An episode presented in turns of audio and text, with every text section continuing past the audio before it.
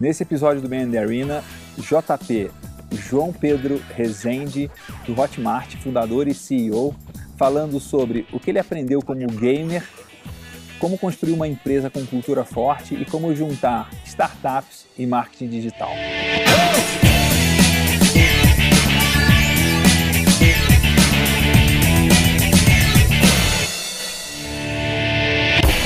Começa JP, na verdade é João Pedro, mas é mais conhecido como JP. Eu vou chamar ele de JP o tempo todo da entrevista, não vou chamar mais nenhuma vez, né? Até porque eu fiquei sabendo que João Pedro é só quando a mulher dele tá brava com ele que chama ele de, de João Pedro. Ah, mais por né? verdade, inclusive ela tá ali. Talvez você seja chamado de João Pedro depois. Espero que né? não, né? É, bom, conta um pouco do que você fez é, antes de começar o Hotmart? Como é que você tem de, de jornada de, de trabalho, de empreendedorismo antes de... Tá. É, assim, eu comecei, na verdade, eu não sabia muito bem qual curso que eu ia fazer de faculdade e tal. Eu sabia que eu queria empreender. Eu tinha uma dúvida muito grande entre computação e publicidade. Publicidade que era aquela coisa que eu gostava de desenhar, de escrever. Muita gente falava que eu tinha levava jeito para aquilo ali. E computação porque eu tinha uma. Tinha não, tenho ainda uma paixão muito grande por games e eu estava envolvido com aquela. Eu achava que eu ia ser um criador de games, assim. E no final das contas, avaliando uma série de coisas lá, não era, não tinha tanta experiência assim, tinha 17 anos nessa época, mas eu achei que se eu fizesse computação, eu teria mais chance de criar um negócio do zero, assim, sem precisar de mais nada, só no meu quarto lá, tranquilo. E aí optei por, por fazer isso, entrei para faculdade. Na faculdade conheci dois sócios que, que foram sócios da minha primeira empresa, é, que foi o Matheus Bicalho, que é meu sócio na Hotmart também, e o Guilherme, que foi um sócio da minha outra empresa, chamava Mobworks. Isso era 2004, eu saí da faculdade em 2004 a gente abriu a Mobworks, que era uma empresa para aplicativos móveis em 2004 quando o telefone mal tinha tela colorida. então, assim, a gente tinha umas ideias meio malucas e tal. Porque naquela época, eu queria criar o que hoje poderia ser o Tinder. Só que, cara, não tinha GPS, não tinha nada. Como a gente fazia? Não, a ideia era a gente cria um cadastro das pessoas com as características dela e as características da pessoa que ela queria. E a gente, por triangulação de antena de celular, quando uma pessoa entrasse perto, a gente disparava o SMS e falava: Olha, você tem um match aqui e tal. E enfim, eram umas coisas meio, meio malucas e a gente tentou fazer várias coisas nessa época com, com celular não conseguimos fazer muita coisa, a gente acabou fazendo um sisteminha de ordem de serviço no campo. Nem vou perguntar por que, que você queria montar esse aplicativo específico, mas é, tudo bem. É. uh, eu sabia que ia bombar. É. Com a esposa de testemunha na plateia é difícil. É, mas se fosse ali, então assim... um parênteses em cima disso, é muito interessante como a gente vê como quase todo empreendedor, em algum momento, teve alguma ideia que tangencia algum grande sucesso que aconteceu tempos depois com outra condição de mercado e maturidade, não é? É. É, eu acho que seria um Tinder bem precário, mas assim, eu sabia que ia ter uma demanda para aquilo ali. O problema era o mesmo, né? Exato.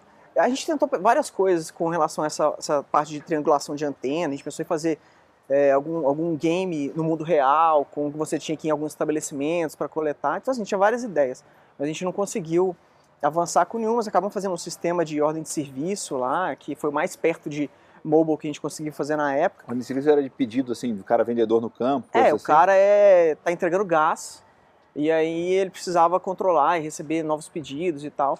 E, enfim, isso aí chegou aí pro ar e tal. Mas não tinha ainda aquela demanda em 2004, né, cara? Assim, não tinha nenhuma tecnologia disponível.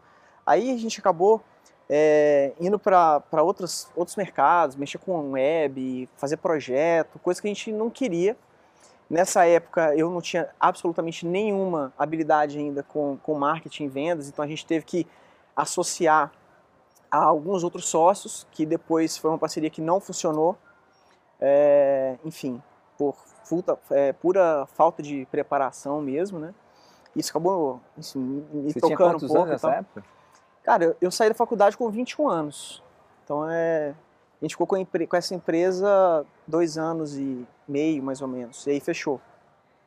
A empresa fechou, eu fui para o mercado, meu sócio também, um sócio que era do Sul voltou para lá, o, é, o Matheus, ele foi seguir uma carreira bem técnica, e enfim, foi fazer é, disciplinas de especialização em arquitetura, de sistemas, coisas do tipo.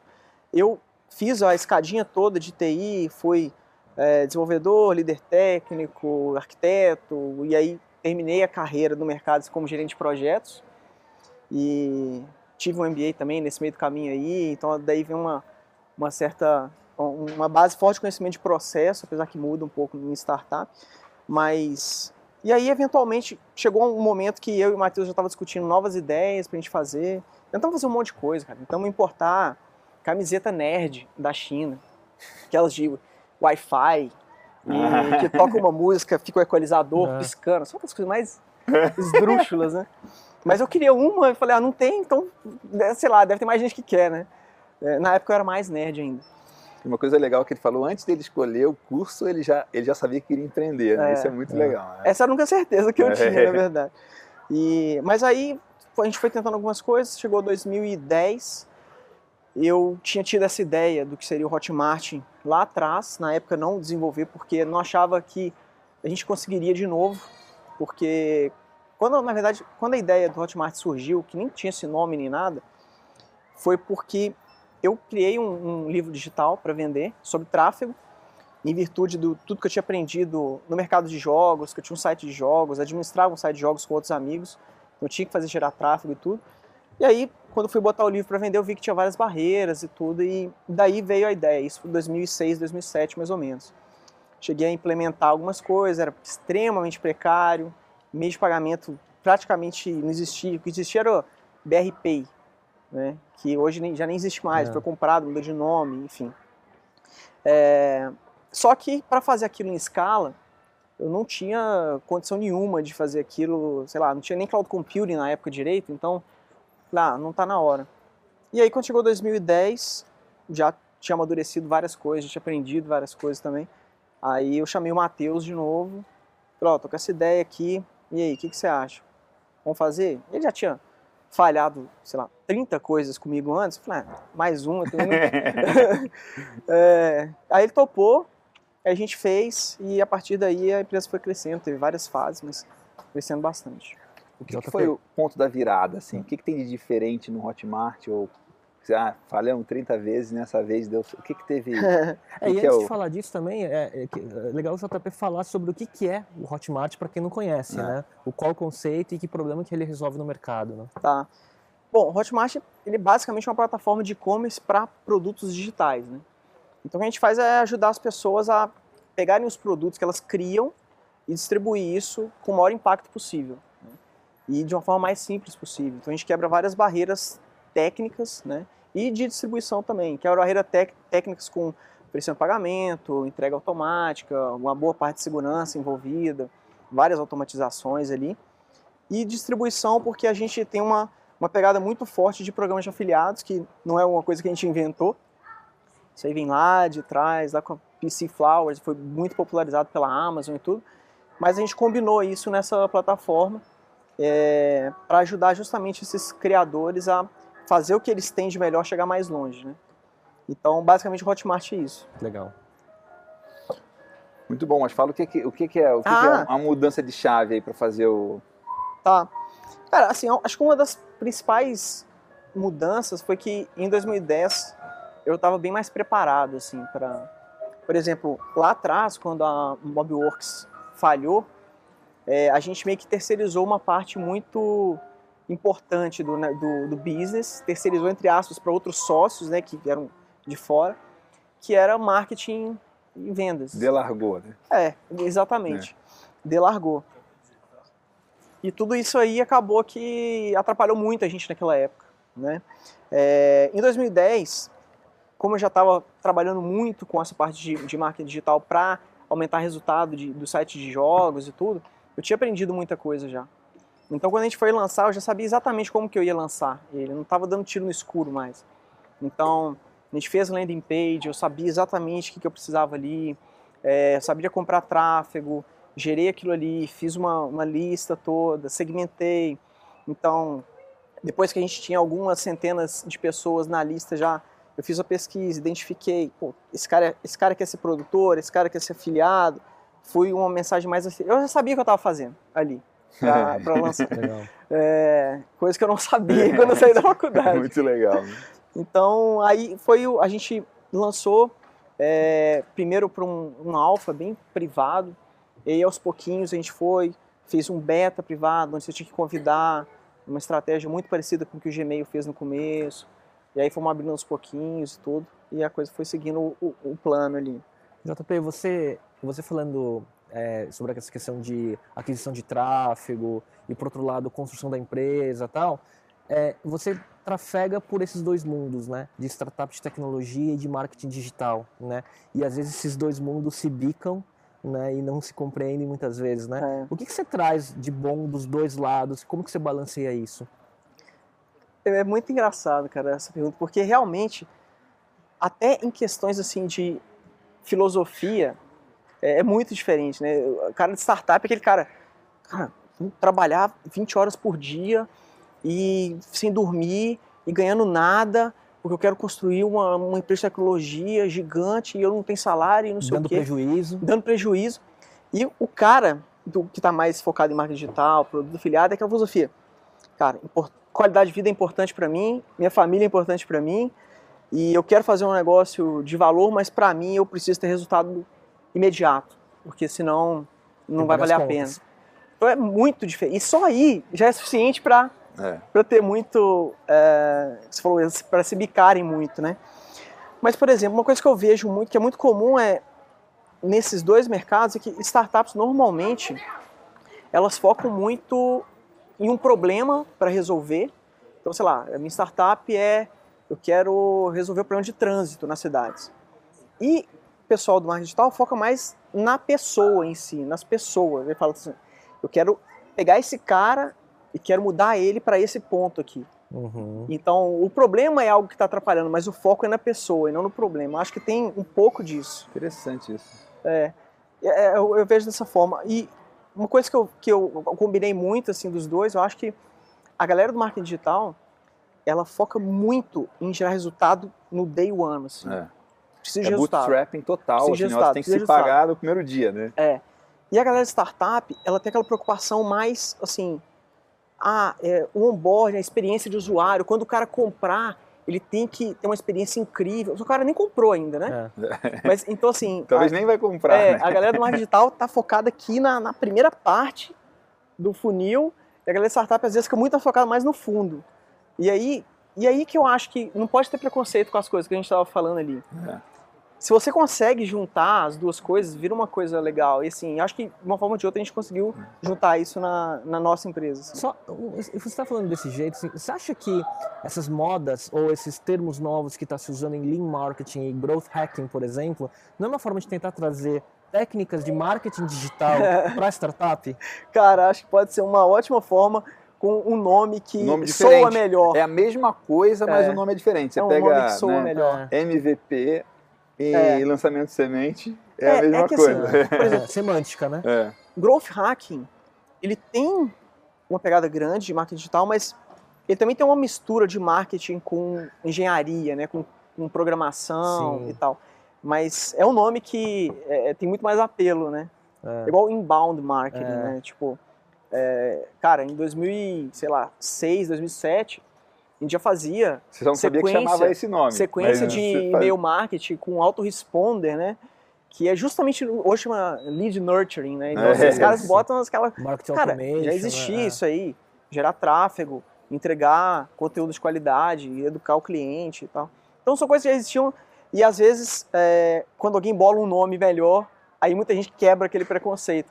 É óbvio que se você não tiver preconceito, você vai pegar muito antes é. as e, coisas. E, né? aproveitar mais rápido. Isso que é um negócio legal de falar isso, que é quem não tem preconceito, quem é agnóstico à tecnologia, né, pode pegar qualquer, é muito mais rápido em absorver, né, é, hum. de todas as escolas e aproveita o que serve. Porque foca no resultado. Foca no resultado. É, Exatamente. na técnica em si, né? Exatamente. É, e isso é uma coisa que é interessante. Eu até coloquei sobre pegar de várias escolas. É, como é que uma coisa que você falou que tem para me contar que eu não sei o que que é, assim, o que que você aprendeu sendo gamer que você trouxe para a empresa, né? O que que cara, né, porque o, o JP era um jogador ávido aí de videogame, né? Gamer hardcore, né? é. né? Assim, é, eu posso falar que eu passei muito tempo da minha vida jogando. Hoje eu ainda jogo alguma coisa, mas é, eu acho assim, se você souber olhar, tem como você tirar aprendizado de tudo que você faz, né? E a primeira coisa que gaming trouxe para mim foi que eu aprendi a falar inglês, é, fluentemente, vamos dizer assim. É, à medida que eu fui jogando cada vez mais, eu, eu sempre gostei de jogar mais com, é, com guildas gringas, né, com clãs gringos e tal, que com brasileiro. E isso me ajudou muito nesse ponto, porque tinha que comunicar com, por voz, enfim. E à medida que você ia assumindo é, posições mais importantes dentro de determinado plano de jogo, você tinha que se comunicar cada vez mais e tal.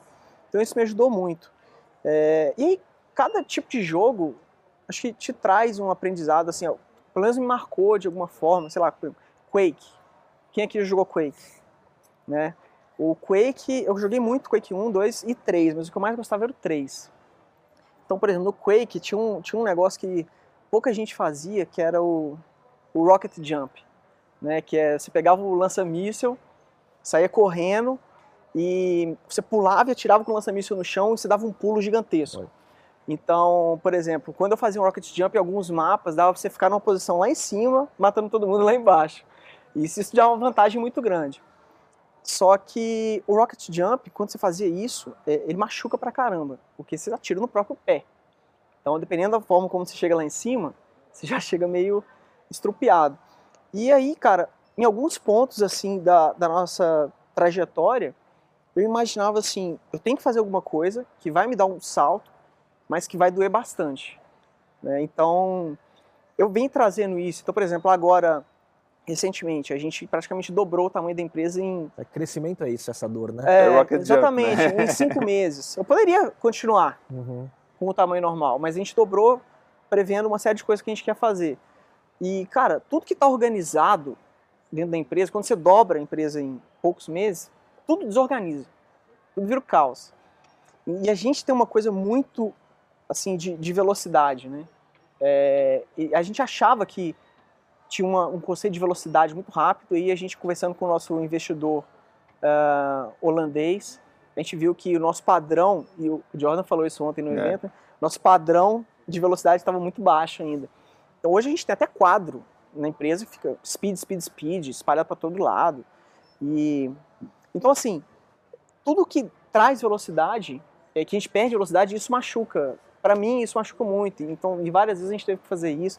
Então, é, salto de foguete lá, ou, ou rocket jump, é uma das coisas que eu bolei e de vez em quando eu falo, ó, oh, isso aqui é um rocket jump, vale a pena fazer, por mais que, que vá doer, né? Ah, cara, várias outras coisas de jogos também, então... Eu já... de contratação também. Você... Contratação, sim, sim, contratação. É, quando eu jogava Darkfall, que é um jogo muito, assim, é um jogo de RPG online e tipo, você vai acumulando coisas, mas quando alguém te mata, você perde tudo. Então, você tem todo um, um risco recompensa antes de você sair. E toda vez que alguém queria entrar para nossa organização, a gente tinha que fazer um trial run com ele, que é, sei lá, como é que traduz trial run? Uma corrida de teste, hum. né, vamos dizer. Que é, pegava o cara, Fazia um test drive. Falava mesmo. assim, ó, hoje você vai andar com a gente aí no meio do, do mato e nós vamos caçar confusão com aquela cidade inimiga lá e vamos ver o que, vai acontecer. Então, a primeira coisa que você já olhava era assim, qual que é o equipamento que esse cara vai levar para a gente fazer essa missão. É, porque você pode perder tudo. Se o cara coloca um equipamento muito bom, fala, pô, esse cara tá confiante, ele vai com a gente, ele não sei o quê. Se o cara coloca um mais ou menos, fala, ah, esse cara tá com medo de perder, não sei se é isso que a gente quer. E a gente ia. E aí você começa a ver como que o cara comporta no campo mesmo. E não na entrevista, né? Uhum. Vamos dizer assim. Você não quer contratar caras bons de entrevista. Ah, é, né? exatamente. Então você chega lá, começa a, uma guerra com os caras, e você vê o comportamento dele. Pô, esse cara tá correndo na hora certa, esse cara tá ficando. Porque se ele ficar para trás, é ruim. Se ele sair antes, é ruim também. Então, você avalia ali. E a gente tem muitos desses trial runs lá, assim. Então, é, por exemplo, o cara que vai sei lá, contratar para suporte, por exemplo. A gente pega coisas do mundo real nosso, pega um monte de ticket Caso. de suporte, fala assim, responde para mim, deixa eu ver. Então já é ele no campo de batalha, né? É, Simulador dizer. de voo mesmo, assim, né? Tipo, Exato. É. Então a gente... É um e-mail real que já aconteceu e tem um pepino ali que tem um jeito certo de lidar com ele. É, exatamente. Então a gente tenta trazer essas situações do, do mundo real ou situações que podem acontecer e tentar avaliar mais baseado nisso do que em, em perguntas. E aí é óbvio que vai variar um pouquinho, né, de cada tipo de, é, de coisa, de, de posição dentro da empresa, né? JP, você falou de crescimento, né, e crescimento rápido, né? E eu sei que você foca muito na formação da cultura da Hotmart, né? E eu tenho olhado muito para as empresas que têm tido sucesso a partir de um culture code muito bem montado. Eu queria que você falasse um pouco sobre a importância da cultura e como que você está construindo essa cultura no Hotmart. Tá. Até para atrair os talentos certos, né? Sim, sim. É, cultura está muito relacionado assim é, ao que acontece dentro da empresa, o que você valoriza, o que você não valoriza, mas também ao, ao recrutamento em si. É, nosso recrutamento ele passou por algumas fases. É, a primeira fase a gente tentou recrutar assim os amigos loucos nossos, assim, porque é aquela fase você não tem dinheiro, você quer fazer um negócio, você precisa fazer a empresa andar, você fala quem que eu vou chamar? Fala assim, quem que é o amigo mais maluco que vai querer me ajudar com isso? Então a gente passou por essa fase, eu, eu trouxe um, um grande amigo meu, programador, ele foi ajudar a gente, depois trouxe um outro, são caras que cresceram dentro da empresa e tudo. E a segunda fase, e são programadores. E a gente, eu tenho facilidade de, de recrutar programadores porque eu conheço. É sua língua, né? É, conheço vários programadores em BH. Mas, por exemplo, na segunda fase, onde a gente começou a precisar recrutar pessoal de atendimento, de suporte, o meu círculo já não ajudava tanto. E aí a gente teve que abrir um processo seletivo. E aí, de novo, eu tentava nas entrevistas perceber a, se a pessoa era capaz de resolver, é, resolver problema e coisa do tipo. E, cara, a gente fez muitas entrevistas, no final recrutamos errado, recrutamos certo. E a gente finalmente encontrou uma pessoa que, cara, essa, essa pessoa aqui, depois de um tempo a gente percebeu, falou assim, é fit total com o que a gente quer para suporte. É, é esse cara, é essa pessoa. E aí eu ficava pensando, tá, mas como que eu acho mais dessas pessoas? E aí foi a fase que eu chamo de recrutamento de ataque dos clones lá. é, porque assim, é, minha cabeça, eu, eu tenho uma cabeça muito de, de marketing e tal, mas ainda tem aquela todo aquele pensamento estruturado de engenharia é. e tal.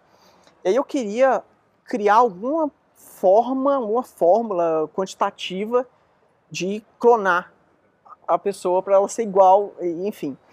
De achar caras com aquele mesmo perfil. Exatamente. É, porque para essa posição especificamente, é, sei lá, o, o, a personalidade da pessoa era mais importante do que qualquer tipo de habilidade técnica. Né? Então, é, eu conheci um teste lá que eu, que eu aprendi com um coach, e esse teste ele me quantificava em alguns atributos a pessoa. E aí eu peguei o teste e falei assim, quer saber? Foi o seguinte, eu rodo o teste nessa pessoa que já está dentro da empresa, que é o FIT. Aí deu o resultado. Aí a gente abriu um processo seletivo Mandava enorme. Fazer o teste. Falava, vem, faz o teste. Tá igual? Tá, entra. Tá diferente? Não, vai embora. Tá igual? Tá igual. e funcionou? Cara, funcionou ótimo pra gente durante esse tempo. Óbvio que não é a melhor forma de recrutar, porque hoje a gente não, não usa mais, mas porque a gente tem gerente de RH e tal. Mas, pra, cara, pra mim, que tava começando, tava eu e mais três pessoas dentro da empresa. Tinha que ter um filtro, né? Eu tenho que ter alguma ah. coisa. Tinha um hack que é. te ajudava. Não era perfeito, é, mas funcionava. Não era perfeito. E, inclusive, a gente recrutou errado, mas, enfim, na maior, imensa maioria dos casos, funcionou muito bem para nós clonar, né? É, a terceira etapa, nosso recrutamento, assim, e é importante falar que assim, a cultura é muito formada pelas primeiras pessoas que entram Sem na dúvida. empresa, né? Então, errar ali no começo, trazer uma pessoa que pode ser nociva à cultura é problemático. É. E a terceira fase, assim, a gente já tinha uma massa crítica de pessoas ali, umas 10, 12 pessoas. E a terceira fase foi, me indica quem que é a melhor cara que você conhece disso. Ah, esse cara, ele tá não sei onde. Não, traz ele aqui pra gente conversar. E foi trazendo. E aí, assim, eu sempre parti do pressuposto que a gente só contrata gente A, e aí eu sinto bastante confortável em pedir para essa pessoa A indicar outras pessoas para vir para a é. empresa. É, e foi assim, e a empresa foi crescendo muito nessa base de trazer pessoas top, baseado na recomendação de outras pessoas top. E aí chega num ponto, é, você tem uma equipe grande, formada, e que, cara, as pessoas adoram trabalhar na sua empresa, essa cultura toda que a gente criou começa a transbordar. Então, os próprios funcionários começam a, a falar, e aí é, o próprio mercado começa a ver que tem alguma coisa diferente ali, e aí fica bem mais fácil, mais fácil. contratar. Então, assim, recentemente a gente é, publicou uma vaga de videomaker no Facebook, E aí publicou no mesmo dia um monte de comentário, eu, eu, eu quero, eu quero, eu quero. E aí você fica bem É, fácil já. de você achar mais pessoas lá, Isso. né? Que legal. É, E aí vocês documentaram assim, o código de cultura? Como é que foi esse processo de documentar isso? Sim. Então, acho que o, o código de cultura ele tem que expressar muito claramente a visão dos founders, assim, que é, porque o- chega um determinado momento que os founders não vão estar o tempo inteiro dentro da empresa e quando eles não estiverem lá, como que você vai, como que a empresa tem que se comportar, né? O que, que a gente espera? Então eu, eu acabei documentando, peguei o, eu peguei o que eu achava que era muito importante, a, sua- a forma como eu pensava, fui documentando tudo. Não envolvi muita gente, É. tá? Não envolvi mesmo. Eu fiz praticamente sozinho. No final, eu chamei o, o Matheus, que eu falei, cara, vê se isso aqui representa a sua ideologia também que você pensa. Ele falou, não, é isso aí. E hoje, assim, o código de cultura é muito usado. Todo mundo que entra, ele passa por um processo de boarding lá, que o pessoal de talentos vai, passa a cultura toda, conta a história da empresa. E fora isso, a gente tem vários rituais, assim, dentro da empresa. Então, sei lá, toda última sexta-feira do mês tem o Freak Friday, que é ou vai todo mundo para um bar e a gente paga a bebida para todo mundo até sei lá que horas da noite, ou a gente faz alguma coisa na, na própria empresa e tal. É que isso é a superfície da cultura, né? Isso aí já é, É é, coisa visível da ponta final, mas Exato, que, né, o, exato. vértice, aquela, mas o, os assim, valores que, né? Exato. O que mais funciona para a cultura, cara, é as pessoas realmente gostarem de trabalhar lá. E para elas gostarem de trabalhar lá, acho que a coisa que mais funciona é ela olha pro lado, ela vê um cara foda. Aí ela olha pro outro lado, tem outro cara foda. Ela fala assim, é aqui que eu quero, É. aqui É eu quero estar. Então, assim, esse outro, a, a celebração é é importante, mas se você tem gente que não. É recrutar certo. É, Ah, então, não tem por exemplo. pangaré. E aí você sabe que está funcionando a cultura, é o seguinte, teve até um exemplo interessante. É, entrou uma pessoa na empresa, né? Ela foi, ela passou pelo processo de recrutamento todo, entrou. E aí um belo dia eu passando assim pelo por uns andares lá, eu olhei assim, eu vi uma cadeira vazia e não sei porquê, me parecia que aquela cadeira já estava vazia há mais tempo. E eu sei que não tem espaço na empresa hoje, que a gente está até reformando. Eu falei, ué, cadê fulano de tal? Falou assim, ué, você não ficou sabendo não? Ah, eu, não, o quê? Não, ela. Já, a gente já desligou. Ah, é, no terceiro dia foi desligado. É, por quê, cara? Assim, um jeito de você ter um time muito forte é, é você tirar as pessoas que não são adequadas ao time. E no caso dessa pessoa, nem era uma questão de habilidade técnica, era uma questão que chegou lá, já começou, sabe, uma, uma enrolação, e aí, Postura. sabe, postura, ah. sabe? Atitude. E aí, cara, no terceiro dia falou assim, ó, não dá. E aí você não deixa coisas ruins serem crescerem dentro da Sim. empresa, sabe? Cultivadas assim. Se você tiver que eh, explicar o que é o perfil da pessoa que trabalha com vocês lá, como que é? Cara, tem que aprender, gostar de aprender o tempo todo. É, tem que valorizar o estado da arte, tem que gostar de ensinar. É, mas uma coisa que, que é o último item lá do nosso, da nossa lista e que é mais importante, assim, tem que se importar com a empresa. Tá lá, em importes. Você tem que se importar com a empresa. Cara, você viu a tampa da privada tá levantada? Vai lá e abaixa a tampa da privada. Você viu alguma coisa que tá. Não, não quer saber que se você é faxineiro ou não. Você tem que ir lá e consertar. A é aqui, cara. é Aqui, a gente fica aqui. Entendeu? Você tem que cuidar disso aqui. Você quer fazer isso aqui crescer. É. Então é isso. É assim, tem que se importar realmente com a empresa. E isso é, acontece muito lá. JP, falando sobre trabalhar com investidores, né? que lições que você pode falar eh, na história da Hotmart e como foi o processo de aporte, de atração de investidores? Tá? Antes é, da gente pegar o primeiro investimento, que foi com o Buscapé, a gente tinha tentado um, um outro é, investimento. E a gente estava colocando todas as cestas, num, todos os ovos numa cesta só, falando só com um investidor. E aí a gente chegou num ponto de que tinha um term sheet na mesa, com o valor exatamente que a gente queria, só que Cara, termos assim. esdrúxulos. Tinha, tinha uma multa.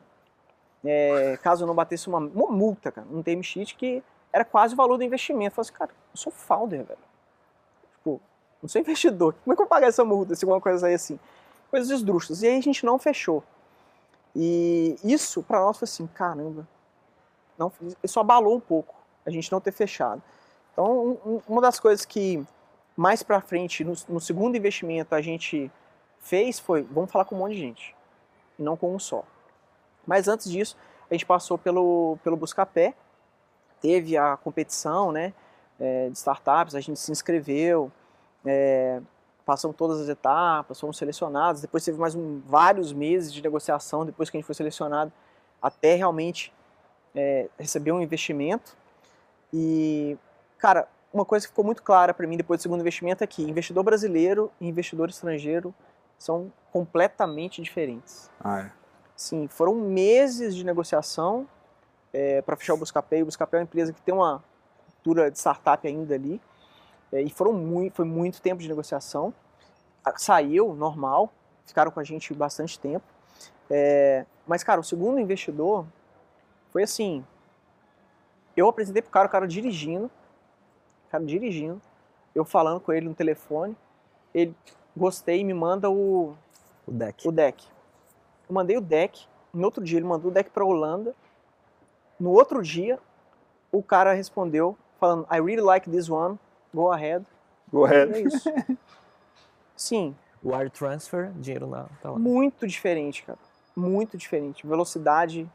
É que eles já têm uma Você pegada faz de PowerPoint para terceiros? PowerPoint para terceiros. É. Pô, Faz é, cara, esse terceiros, PowerPoint é. valeu, É. valeu alguma coisa, viu? É, mas é, não, não faço. É, mas muito diferente, assim. E eu acho que cada investidor tem uma característica. Uma outra coisa que eu sempre olho é a gente nunca quer, até hoje, a gente nunca optou por um investidor que fosse exclusivamente financeiro. Né? Tem que ser smart O money. Buscapé foi muito importante para a gente, que a gente estava começando lá com uma equipe minúscula, ninguém sabia quem a gente era, a gente era uma empresa que, querendo ou não, intermediava pagamentos e negócios dos outros, então assim, qual que é a credibilidade desse É. cara? Então o Buscapé ele veio num momento que a gente Que precisava trouxe de... esse carimbo, né? de- Exatamente, e aí deu uma, uma credibilidade que ajudou muita foi gente a, importante. a ir para o mercado. No segundo momento, a gente conversou com muitos investidores e, cara, é é interessante esse roadshow. Você vê que tem caras de tudo quanto é tipo, mas é, até que a gente finalmente gostou bastante desses caras e justamente porque eles tinham uma coisa que a gente queria, que era essa capacidade de internacionalizar, né? Então, os nossos investidores foram fundadores da Booking.com e eles levaram a Booking para mais de 100 países no mundo legal. inteiro. Tinha uma expertise disso, isso era o que a gente estava querendo. E deu muito certo relacionamento, a gente, a gente super satisfeito com eles aí até hoje. E então eu acho que de aprendizado é fala com o máximo de gente possível. É, eu recomendo não focar só no dinheiro. Isso pode te dar alguma dor de cabeça. E se você fizer só isso aí já é bastante coisa. E esse processo de fazer o roadshow, mesmo dando um trabalho enorme, foi um aprendizado de como processo e como contatos e tal. O que, que você daria de dicas de quem está pensando em fazer isso? Cara, foi. Eu daria de dica é assim.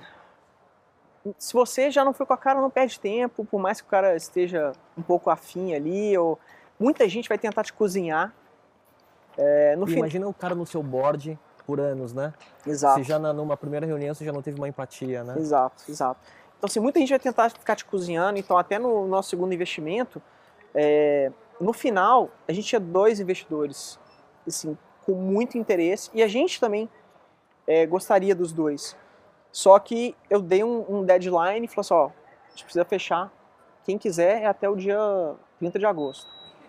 E aí um deles falou, ah, preciso de mais duas semanas, não sei o que. Eu falei assim, então, quem sabe da próxima vez, a gente foi lá, fechou com um cara que já estava pronto e foi. Trabalhou bem a escassez, hein? É, exatamente. Né? Muito bom. E aí, juntando tudo isso, então, a história de Hotmart, a história dos, eh, das suas outras, dos seus outros empreendimentos e tal, é, te- tudo isso está adornado por você estar num ecossistema hoje de Minas Gerais, que é o São Pedro Valley, né? Sim. O que que tá com outros grandes empreendedores que estão tendo sucesso também? Como que essa troca ah, ajuda o seu dia a dia no teu negócio? Cara, assim, ó, São Pedro Vale, ele não é uma instituição que, sei lá, toda semana tem um evento do São Pedro Vale, ou alguma coisa. não é isso. ele é uma comunidade mesmo autogerenciada, então a gente tem o WhatsApp, tem o Slack e tudo. E que eu acho que o grande lance é o seguinte: você, tá, você tem uma lista de todo mundo que está ali, tentando fazer a, a mesma coisa, com vários desafios semelhantes, alguns já passaram por eles ou não. E você pode apertar um botão, mandar um WhatsApp e assim, vamos tomar um café? E é isso. E, e sempre vai. É. Inclusive, uh, o pessoal está fazendo um aplicativo agora para convidar os outros para tomar um café lá. Ah, e é? vai ser nacional, mas enfim. Então acho que essa é a, a, grande coisa. Assim, eu e, o, eu e o Diego, principalmente, que é o meu cunhado, a gente sempre teve uma proximidade muito grande, por algum motivo, que está sentado ali.